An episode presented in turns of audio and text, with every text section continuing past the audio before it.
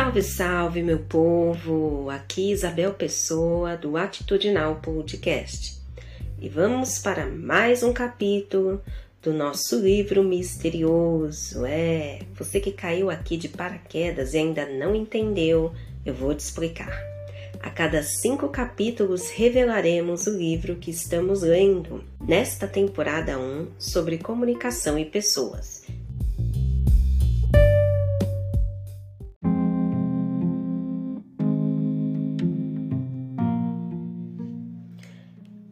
Prefácio A sociedade está mudando e o seu funcionamento em rede transformou o modo como influenciamos e somos influenciados por todos os stakeholders.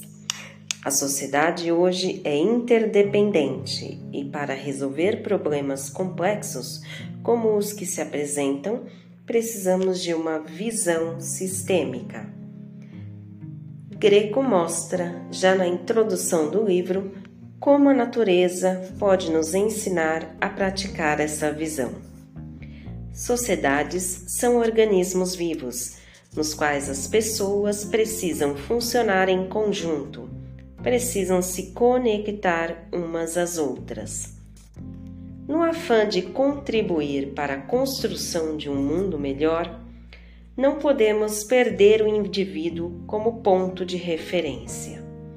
A forma como o autor mostra no primeiro capítulo que, para contribuir para a sociedade, o indivíduo precisa se ver como agente de transformação e, para tanto, deve ter muito claro seus valores e seu propósito, é o que torna mais interessante a leitura.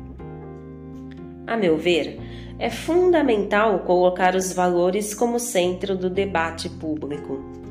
São esses valores inspirados que devem orientar nossas escolhas em termos de amizades, de parcerias e de emprego. Em muitas ocasiões, tenho visto pessoas muito céticas vindo até mim e dizendo: para, passe para passar pela vida, você tem que transigir. Para passar pela vida, você tem que encontrar os atalhos. Nunca segui esse caminho. Talvez por causa de fortes valores familiares, talvez por causa do DNA forte, talvez porque eu não tenha a habilidade ou o talento para fazê-lo. O melhor é sempre optar pelo caminho da transparência, do respeito, como a maneira de orientar o nosso dia a dia. Acredite, portanto, na força de seus valores. Acreditar em minhas escolhas, seguindo minha intuição, minha vocação e sempre buscando fazer o que eu gosto dentro dos meus valores foram atitudes que ajudaram muito para que eu tivesse realização no trabalho e felicidade na vida.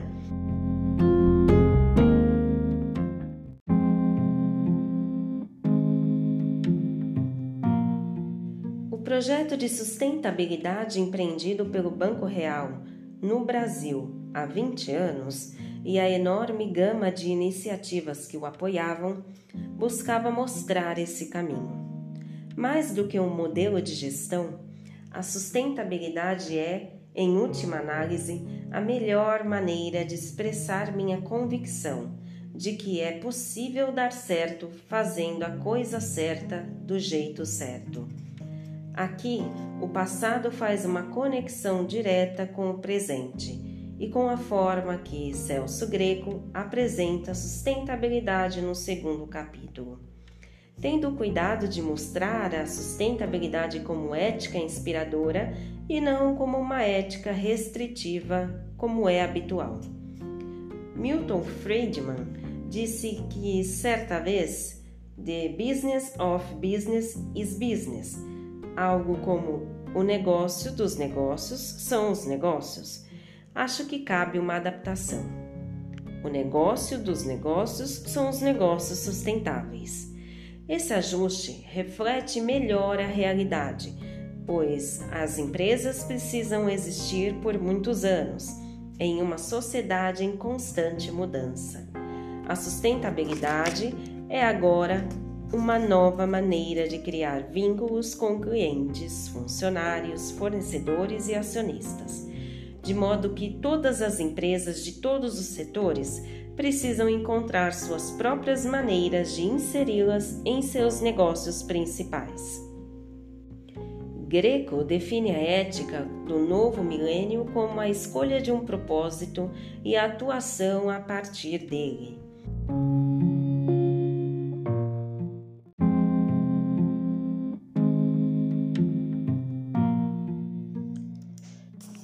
Alguns anos, em um artigo chamado Meaning is the New Money, em português, algo como significado é a nova moeda, a americana Tamara Erickson escreve: Para muitos hoje, o significado é a nova moeda. É o que as pessoas estão procurando no trabalho. Valores claros das empresas, traduzidos para a experiência de trabalho do dia a dia. São um dos principais impulsionadores de uma força de trabalho engajada. Eu diria que, ao falar de propósito ao longo do livro, e mais especificamente no capítulo 10, Greco registra espírito de tempo da nova geração. Os millennials, como são conhecidos, representam a nova força de trabalho, além de uma atividade profissional com propósito. Possuem um modelo mental mais aberto, com uma nova visão empreendedora e um olhar para o coletivo. Para essa geração, a frase de Gandhi faz mais sentido do que para qualquer geração anterior. Não há caminho para a felicidade. A felicidade é o caminho.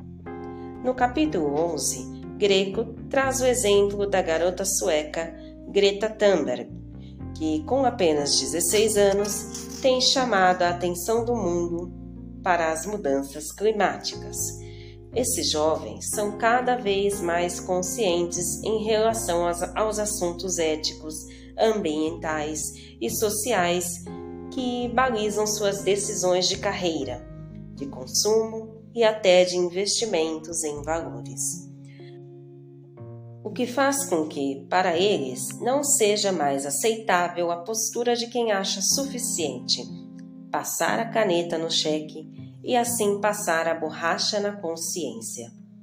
É fundamental a maneira que se obtém os resultados, e não apenas os, os resultados que se obtêm. No capítulo 3, o autor descreve alguns caminhos possíveis até o lucro social.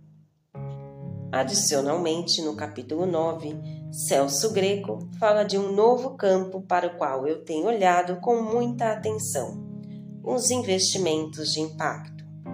Até meados dos anos 90, tínhamos o conceito do dar de volta, do inglês give back, ou seja, os negócios e as ações eram assuntos completamente separados. Em seguida, até por volta de 2010, as empresas perceberam que a sustentabilidade tinha que estar intrinsecamente ligada ao negócio. Só assim as ações seriam efetivas. E a partir de 2015 começou a onda dos investimentos de impacto, a busca pelo E e não pelo O. Oportunidades de investimentos que geram resultado financeiro e impacto social ambiental. Estima-se que cerca de 23 bilhões de dólares do mercado financeiro global seja classificado como investimento de impacto e que esse número esteja crescendo. No capítulo 12, Greco fala sobre a necessidade de exercermos a cidadania ativa de forma bem colocada. Frequentemente, em entrevistas e conversas com jovens, as pessoas me perguntam: O que tira você da cama? E eu respondo: O que me motiva é a crença de que não é assim mesmo, não precisa ser assim mesmo, se a gente não quiser que seja assim mesmo. Nós só podemos evoluir como sociedade se aceitarmos o equilíbrio entre direitos e obrigações e se compreendermos que não podemos simplesmente continuar cobrando dos governos soluções e ações, mas devemos também participar e contribuir por meio de nossas ações cotidianas. Limpar o país é tarefa grandiosa demais para um indivíduo, mas se cada um fizer a sua parte, a tarefa fica mais fácil. Como, como diz o ditado, se cada um varrer a sua calçada, o país estará limpo. Depende de cada um de nós. Uma sociedade saudável só se constrói se estivermos calçados em valores sólidos e sempre agindo com total transparência. Tudo começa com a priorização da educação de qualidade, que engloba não apenas o conhecimento, mas também valores e princípios. A sociedade e o mundo são feitos de nossas atitudes. A boa perspectiva é que está se espalhando a mensagem de que cada um de nós é um protagonista. É uma nova fronteira, uma nova abordagem e todos os cidadãos devem participar. Eu convido você a embarcar nessa leitura e Celso Greco fará um convite ao fim. Vamos ver se você topa?